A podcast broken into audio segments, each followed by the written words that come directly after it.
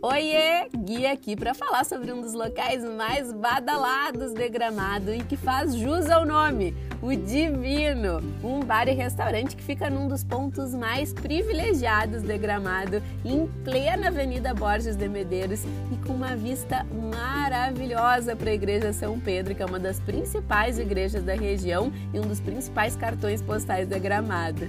E, gente, o que falar dos pratos deliciosos servidos no Divino? Aí eu chego a salivar só de pensar.